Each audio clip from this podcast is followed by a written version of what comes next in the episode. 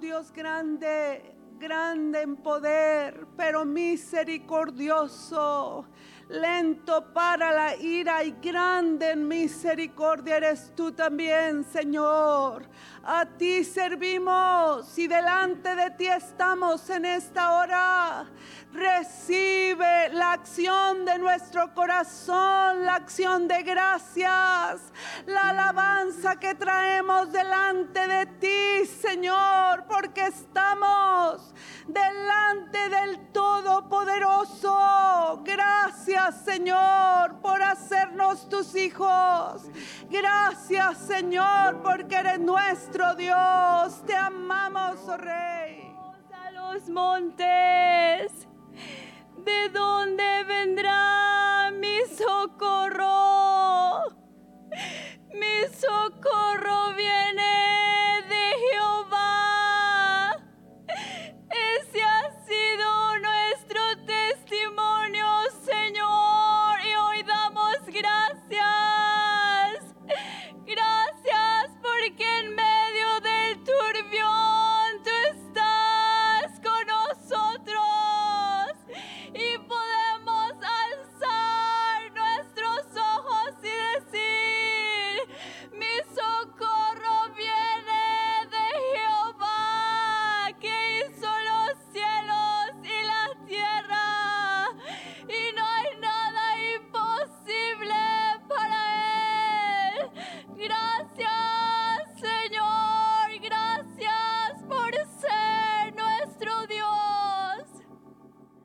Quiero pedirles que abran sus Biblias en Lucas capítulo 17. Y recientemente estuvimos escuchando de, de distintas formas eh, uno de, de los mensajes que se compartió no se dio aquí, sino que se puso en, en la radio. Y si no lo han escuchado, yo los insto a que lo escuchen eh, se llama Ángulos de la Gratitud. Y ahí se mencionan muchos aspectos de, la gratitud, importantísimos, cada uno de ellos. Y el hermano Juan Domingo Alurralde, él en uno de sus mensajes nos explicaba eh, qué significa ser un siervo inútil. Y yo quiero que hoy veamos estas dos cosas. ¿Qué significa ser un siervo inútil? Eh, el hermano nos explicaba que es aquel siervo que solo se limita a hacer lo que se le ha pedido. Pero para llegar a ser un siervo útil, nosotros tenemos que ir más allá de lo que se nos ha pedido. En otras palabras, darle una alegría a nuestro amo, a nuestro Señor, y Él deleitándose en que nosotros pensamos, podemos hacer algo más que solo aquello que se nos pidió. Entonces, aquí en Lucas 17 encontramos la historia de los diez leprosos. Es interesante que el hermano Juan Domingo tocó un poquito de esto, pero no este detallito que estamos platicando ahorita. Y quiero que veamos que la instrucción que el Señor Jesús les dio a todos los leprosos, a esos diez leprosos, lo encontramos en uh, versículo 14. Cuando él los vio, les dijo, id, mostraos a los sacerdotes. Esa fue toda la instrucción. No requirió nada más de ellos, sino sencillamente les dio, eh, por decirlo así, cuál iba a ser el camino para que ellos pudieran ser sanados, limpiados.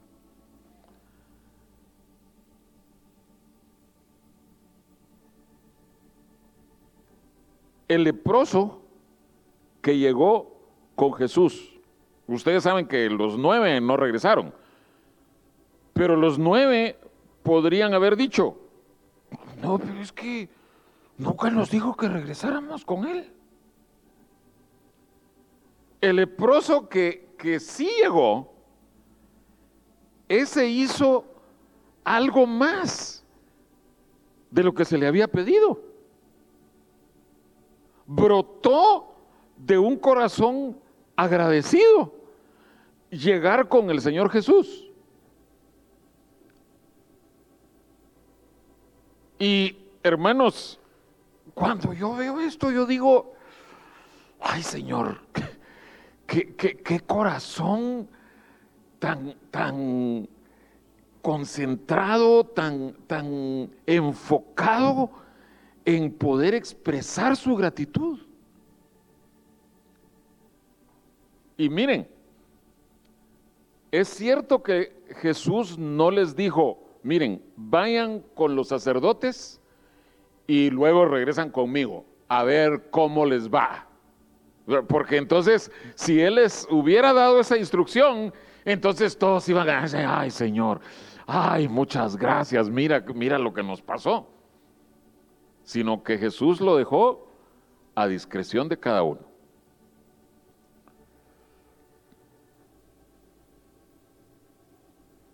Pero miremos el verso 17. Porque a pesar de que Jesús no dio la instrucción, miren lo que pregunta aquí. Respondiendo Jesús dijo, ¿no son diez los que fueron limpiados? ¿Y los nueve?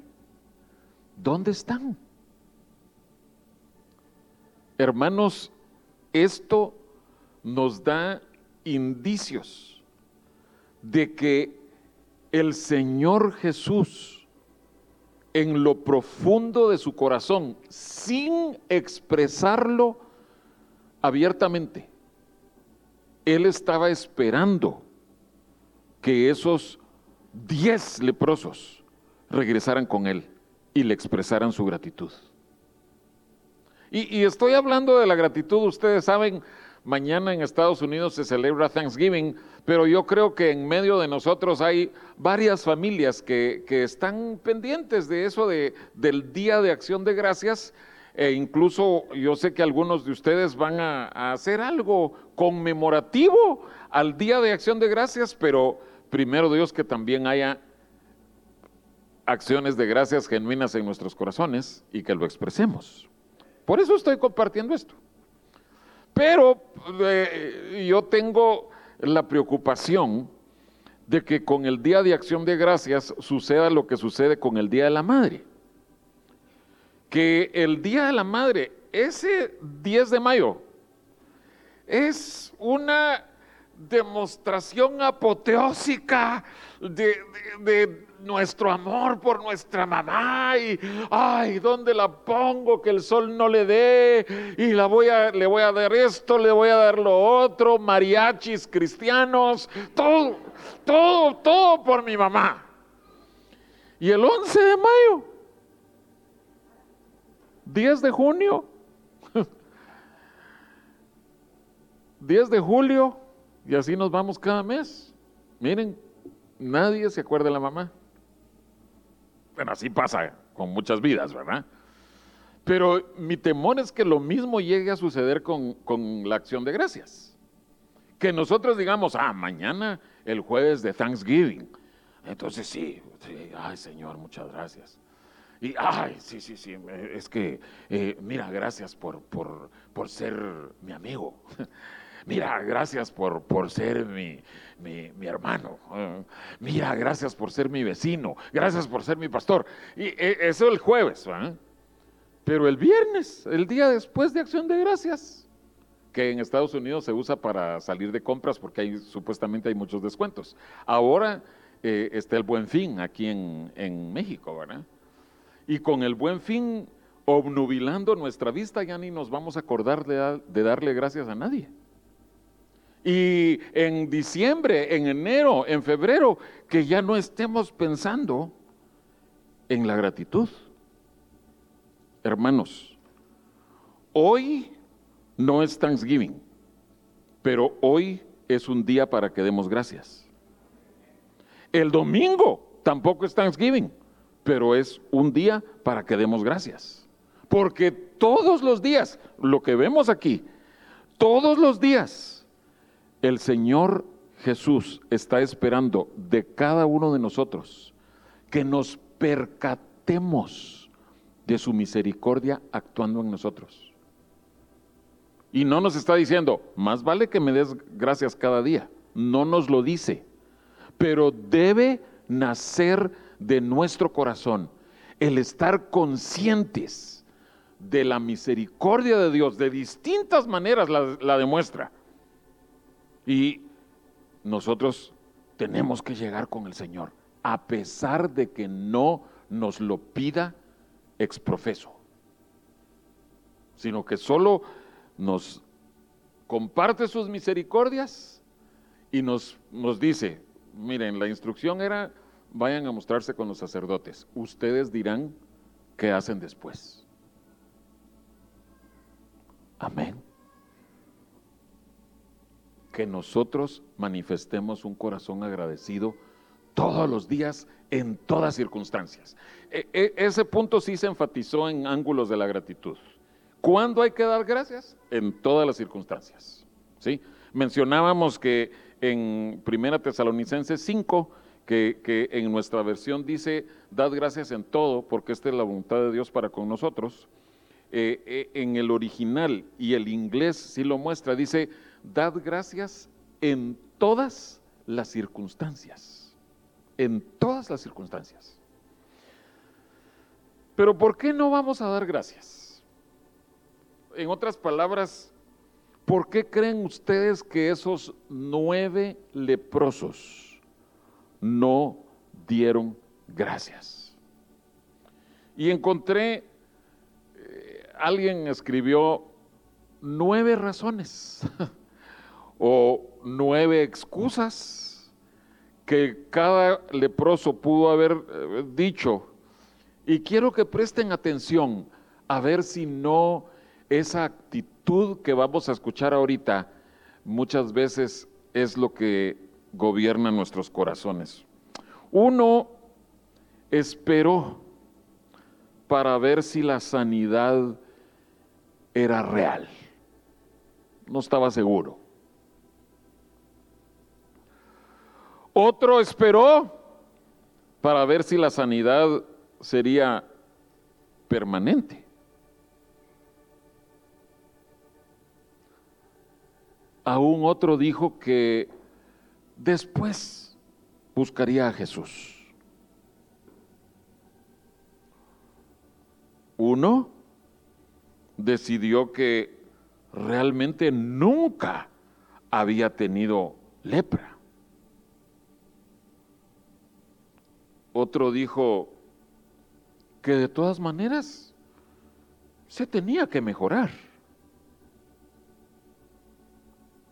a un otro les dio el crédito a los sacerdotes. Uno más dijo, bueno, realmente Jesús, Jesús no hizo nada. El octavo dijo, cualquier rabino puede hacer algo similar. Y el noveno dijo, como quiera, yo sentía que ya me estaba mejorando desde antes.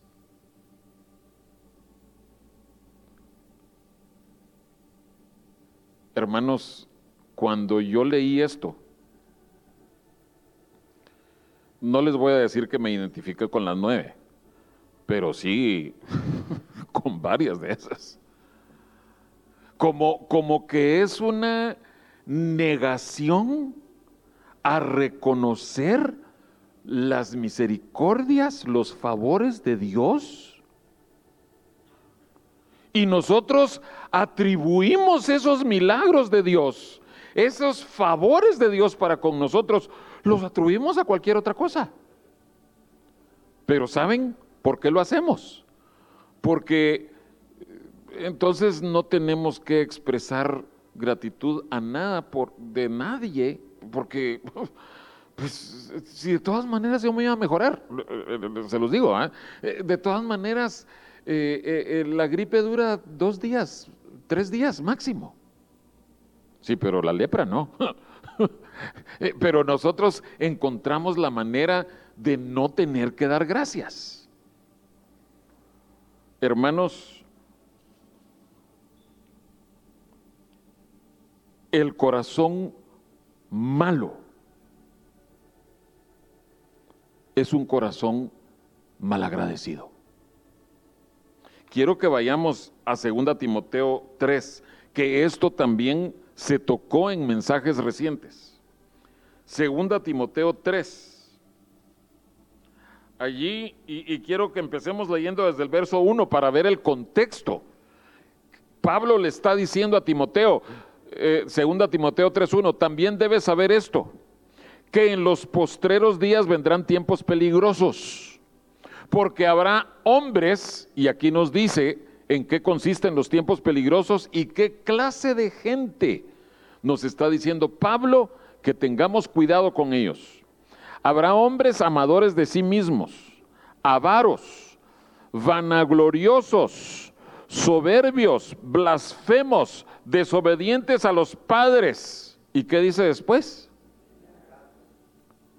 En otras palabras, y, yo entiendo que cuando nosotros decimos, ay, qué ingrato, no siempre estamos pensando en gratitud, pero realmente el original quiere decir eso, alguien que no tiene gratitud. Y hermanos, realmente si, si, nosotros analizamos este listado de características de estos hombres malos, todas esas características son peligrosísimas para nosotros. Pero la gratitud, que no hay gratitud en sus corazones, eso debe de darnos pánico. Porque yo creo que esos nueve leprosos encontraron formas de no ser agradecidos. Y espero que no esté sucediendo con cada uno de nosotros. Les repito, el corazón malo es un corazón ingrato o malagradecido.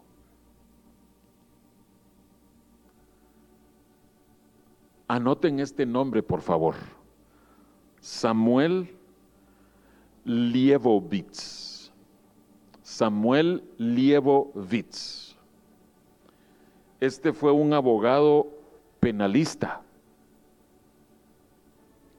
muy connotado, era buenísimo para defender a reos que ya estaban condenados. Y el señor Liebowitz logró impedir que distintos 78 condenados a muerte fueran ejecutados. Los libró de la silla eléctrica en distintos casos. No era un caso con 78 condenados, sino 78 casos distintos. Él impidió que fueran ejecutados en la silla eléctrica. En ese tiempo se usaba la silla eléctrica, ahora es inyección letal.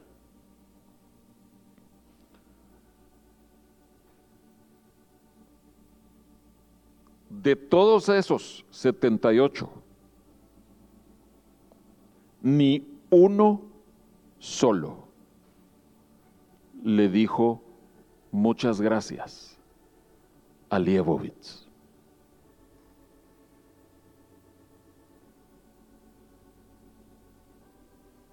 dejen que eso penetre profundamente en sus corazones.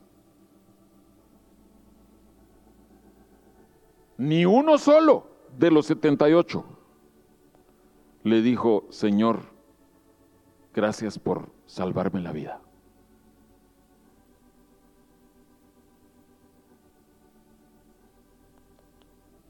Hermanos amados, ustedes y yo, y todos los que hemos sido salvos por la sangre de Cristo, estamos precisamente en la condición de esos 78 que fueron librados de la muerte. Todos nosotros. Cada uno de nosotros teníamos el mismo destino eterno, muerte eterna. Y el Señor Jesús nos salvó y nos dio vida. Pero ¿será que estamos regresando con el Señor Jesús agradecerle? Y, miren, hoy me voy a concentrar solo en la salvación, solo en agradecer salvación. Pero obviamente eh, agradecer por la infinidad, y, ahí no estoy exagerando, las infinitas misericordias de Dios para con nosotros. Eh, eh, debiera ser fácil para nosotros, con un ápice de gratitud que tuviéramos, de estarle dando gracias a Dios continuamente, todo el tiempo. Señor, gracias por esto, Señor, gracias por aquello, Señor, gracias por esto otro. Regresemos, por favor, a Lucas 17. Porque hubo algo ahí que, no siempre se ve. Y, yo sé, yo, sí lo había escuchado antes, pero, pero no se enfatiza.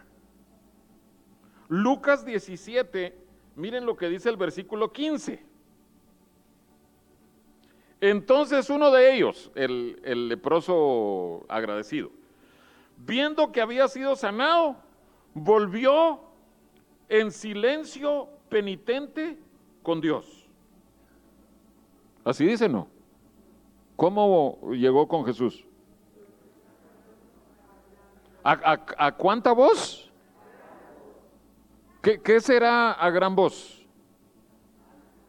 Será eh, Jesús, gracias. Eh, eh, oiga, Señor Jesús, gracias, oye. Ahí puse mi mejor acento guatemalteco. hermanos, a gran voces, a gran voz. Por, por, respeto a ustedes, no voy a, hacer uso de mi gran voz, pero, pero imagínense ustedes, gracias Jesús, que se oía de aquí hasta la calle Edison. sí. Eso tocó el corazón de Jesús. Porque no solo regresó y así con la cabeza agachada, muchas gracias hoy. No, sino que él quería que todos escucharan que él estaba glorificando a Dios con gratitud. Y lo que dice después, y se postró, verso 16, se postró en tierra a sus pies, dándole gracias. Ni siquiera voy a leer lo que dice, y este era samaritano. Bueno, ya lo leí. O sea, no solo la expresión de gratitud en voz alta, pero así a todo pulmón, sino que además se postró para adorar en gratitud. Hermanos, aquellos nueve, miren de todo lo que se perdieron. Y les recuerdo, Jesús no les puso como requisito. Ustedes tienen que regresar aquí y cuando me den gracias, entonces van a ser sanados. No era un requisito, pero sí estaba viendo. Los otros nueve, ¿dónde están? Porque Él está viendo cuál va a ser nuestra respuesta. Verso 19, ustedes lo conocen, esto sí lo tocó el, hermano Juan Domingo, y le dijo, levántate, vete, tu fe te ha no solo sanado, sino te ha salvado. Amén. Hasta los niños lo dicen. ¿Por qué es importante eso? porque creo que nosotros de las primeritas cosas y máximas cosas por las que tenemos que agradecer es por nuestra salvación. O sea, el primer regalo totalmente inmerecido que nosotros recibimos es la salvación. Eh, y si nos detenemos a pensar, todos los regalos que recibimos de parte del Señor son inmerecidos. Si, tienen ahí eh, a un familiar suyo, si tienen ahí a su esposa o su esposo, eh, confirmen eso. ¿Se merecían ustedes tan buen esposo, tan buena esposa? No. Dios dijo, quiero bendecir a mi hijo, quiero bendecir a mi hija. Amén. Quiero bendecir a mi hijo, a mi hija con, con, la familia, con su hermano, con su hermana, con los hijos que les estoy dando. Amén. Pero quedémonos con la salvación. Veamos a otro leproso que fue sanado. No de estos diez. Vayamos a Segundo de Reyes capítulo 5 y veamos qué pasó con Naamán el sirio. Segundo de Reyes 5. ¿Saben ustedes que a partir de su sanidad, y, miren, yo sé que eh, casi siempre nosotros nos concentramos en que él estaba viendo de menos las aguas eh, donde lo habían mandado que se, eh, no, no, que se sumergiera. sí, lo vio de menos y conocemos esa parte de la historia. Pero yo quiero que veamos inmediatamente que él vio que había sido limpio, que fue sano. Segundo de Reyes 5, versículo bueno, leamos el 14. Él entonces descendió y se zambulló siete veces en el Jordán conforme a la palabra del varón de Dios, y su carne se volvió como la carne de un niño y quedó limpio. Ok, recibió el milagro. Verso 15. Y volvió al varón de Dios, él y toda su compañía, y se puso delante de él y dijo, he aquí, Ahora conozco que no hay Dios en toda la tierra sino en Israel. Hermanos, perdónenme que yo les diga esto. Esto es el equivalente a confesar el nombre de Dios. Prácticamente él estaba siendo salvo, identificándose con el Dios de Israel. Pero miren lo que dice inmediatamente después.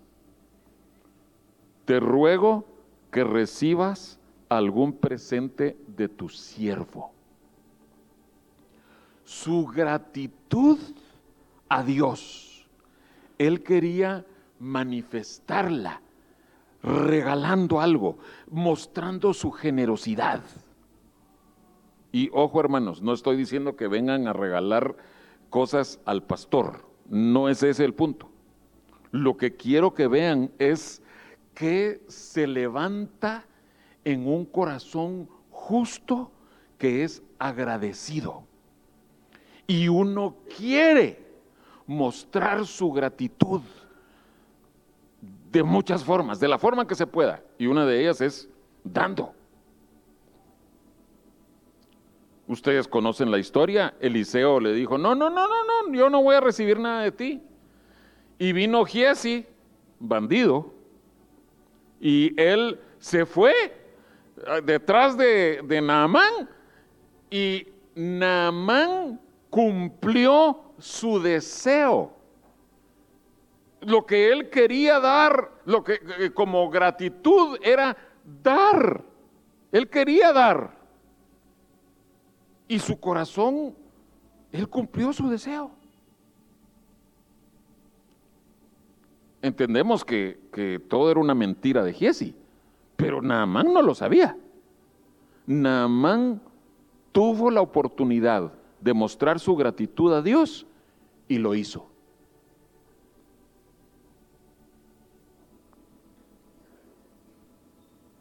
Amén.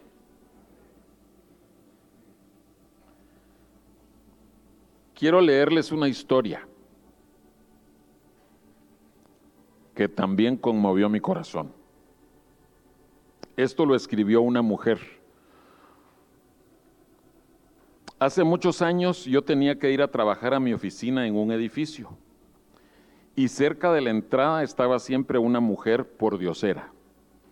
Cada mañana yo le daba una limosna.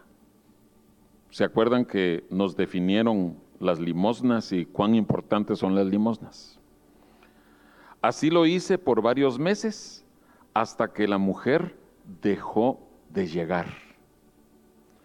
Mi sorpresa fue que unos meses después, esa mujer estaba parada en el mismo lugar, pero estaba muy diferente. Iba bien vestida, sencilla, pero se veía muy bien, bien pintada, bien peinada. Cuando me acerqué, me entregó una bolsita con unas donas y me dijo, señora, Dios me bendijo y ya tengo un empleo y quiero darle una dona que freí a cada persona que regularmente me daba limosna. Dios se lo pague.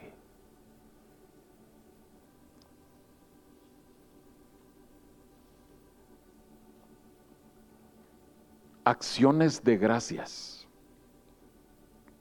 Muchas veces esa, esa palabra nos pasa de largo, pero acciones de gracias significa actuar, algo que se hace, son hechos que nosotros manifestamos por gratitud en nuestro corazón. Y yo quiero animarlos, hermanos, a que cuando nos detengamos a pensar, Señor, ¿de qué tengo que dar gracias? Que nosotros también le preguntemos al Señor, Señor, ¿y cómo debo yo hacer actos, acciones de gracias? ¿Qué tengo que hacer?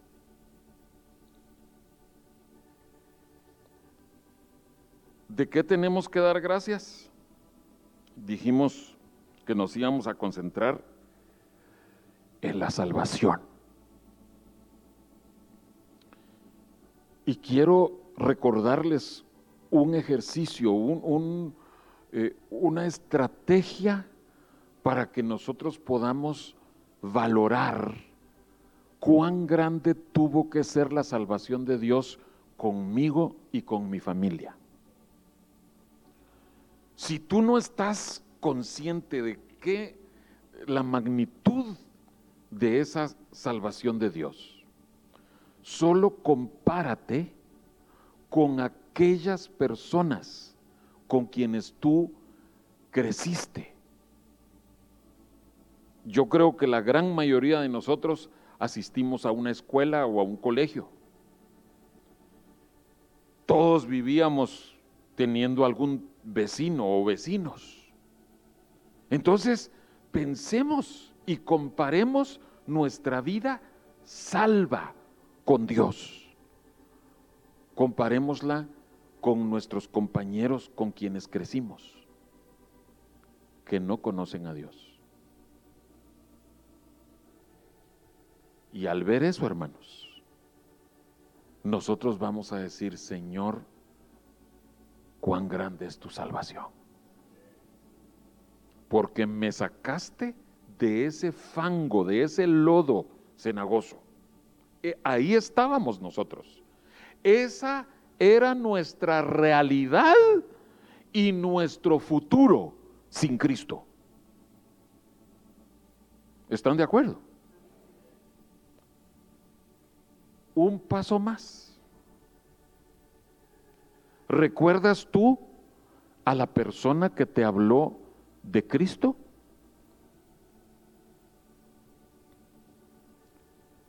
Eh, aquí pues hay distintas realidades. Muchos crecimos o nacimos y crecimos en un hogar cristiano. Pero particularmente aquellos que no nacieron en un hogar cristiano, aquellos que no tuvieron una infancia y una juventud como cristianos, sino que conocieron al Señor ya jóvenes o adultos. ¿Se acuerdan ustedes de quién les habló de Cristo? Hmm.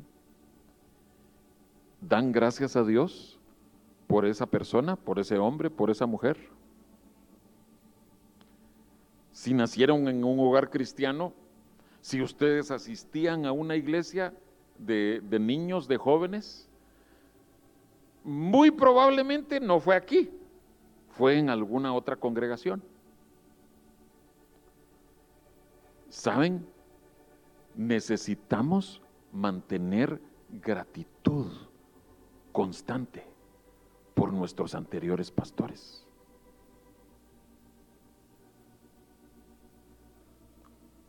Amén. No quiere decir que nosotros estemos, ay, yo como quisiera regresar. No, no, no, hermanos. Yo le doy gracias a Dios por la visión que el Señor nos ha dado y porque caminamos en esa visión acompañados por hermanos preciosos. Pero tenemos que mantener gratitud por todo lo que el Señor hizo con nosotros, en nosotros, con los pastores o las congregaciones anteriores. En mi caso yo estuve en dos congregaciones, en una de niñito, jovencito, y luego cuando yo ya fui un joven adulto. Y después pasé a Hebrón. Y yo le doy gracias al Señor por esos pastores. Los dos pastores ya fallecieron. Pero yo sé, Dios los usó para bendición mía. Hermanos, que el Señor nos muestre muchas formas en que podemos dar gracias. Hace muchos años un maestro en el instituto daba un curso, no me acuerdo cuál curso era, probablemente era eh, la vida del pastor o el pastor y sus ovejas o algo así, tal vez. Pero él decía, instaba, era una tarea para todos los alumnos, que escribieran una carta para sus pastores, agradeciéndoselos, que eran sus pastores y que iban a orar por ellos. Eh, les digo, no estoy esperando que ustedes escriban una carta para nosotros. No, lo que les digo es que Dios nos muestre a cada uno de nosotros distintas maneras de expresar nuestra gratitud. Hace poco, eh, el, el pastor Germán me envió una carta escrita a mano. No era para mí, era una carta que alguien le había enviado. Era de un joven que le había escrito con todo su corazón gratitud a Dios. Y eso había sido unos años atrás. Y ahorita con el COVID, ese joven, si mal no estoy, de 31 años, falleció de COVID. Pero imagínense entrar él a la gloria con el Señor y poder decirle, Señor, gracias porque pude mostrar mi gratitud con mi pastor, pude expresar que yo estaba agradecido por la obra que tú estabas haciendo en mí a través de su vida. Entonces miren Miren a su alrededor la bendición que tenemos de caminar con gente piadosa. Expresemos esa gratitud, hermanos, de la forma que Dios nos indique.